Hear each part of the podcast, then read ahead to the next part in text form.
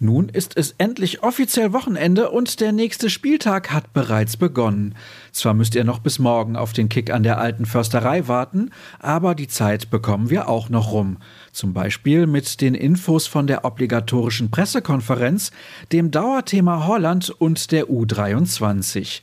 Damit heiße ich, Sascha Staat, euch herzlich willkommen zu BVB Kompakt. Wir beginnen heute mit den wichtigsten Aussagen von Marco Rose, der sich gestern den Fragen der Journalisten stellte. Personell geht es für das Duell in der Hauptstadt nur ein wenig aufwärts.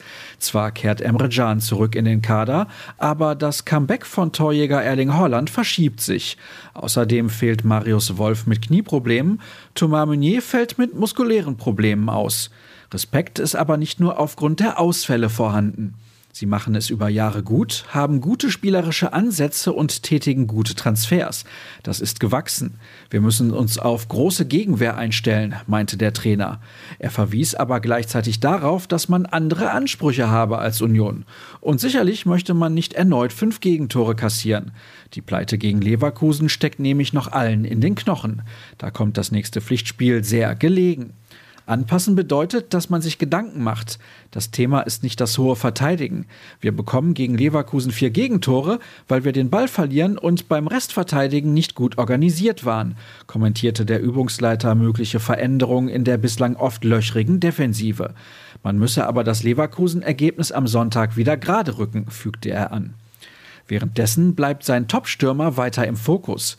Dirk Krampe hat sich die aktuelle Lage um Erling Haaland nochmal genauer angeschaut und macht Hoffnung auf eine weitere Saison des Norwegers in Schwarz-Gelb. Denn Real Madrids Präsident Florentino Perez hat sich für eine Verschiebung des Transfers auf das kommende Jahr ausgesprochen und genau diesen Vorschlag den Bossen des BVB unterbreitet. Mehr dazu lest ihr im entsprechenden Artikel auf unserer Internetseite.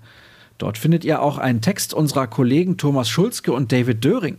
Sie haben sich mit Svenja Schlenker unterhalten, die seit 2020 die Abteilung der Fußballfrauen leitet. Sportlich liegt das Team in der Kreisliga A oben auf und marschiert gerade schnurstracks in Richtung Aufstieg in die Bezirksliga. Doch wann möchte der Verein eigentlich in der Bundesliga spielen?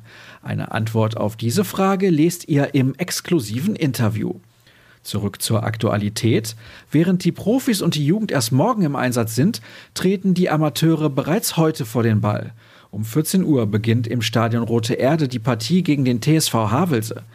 Die Gäste sind als absoluter Außenseiter in die Saison gegangen, hatten die ersten sieben Partien alle verloren und stehen immer noch auf einem Abstiegsplatz. In der Tabelle der Rückrunde sind sie aber Achter, die U23 sollte also gewarnt sein. Zu sehen bekommt ihr das Spiel bei Magenta Sport, wo Stefan Fuckert als Kommentator und Cedric Pick als Moderator fungieren. Und wir haben natürlich auf ruhrnachrichten.de auch weitere Inhalte im Angebot, womit ihr euch optimal auf das Spiel gegen Union Berlin vorbereiten könnt. Die Redaktion haut ordentlich in die Tasten und hält euch auf dem Laufenden. Morgen ist dann endlich Spieltag und vorab melde ich mich nochmal mit einer neuen Ausgabe.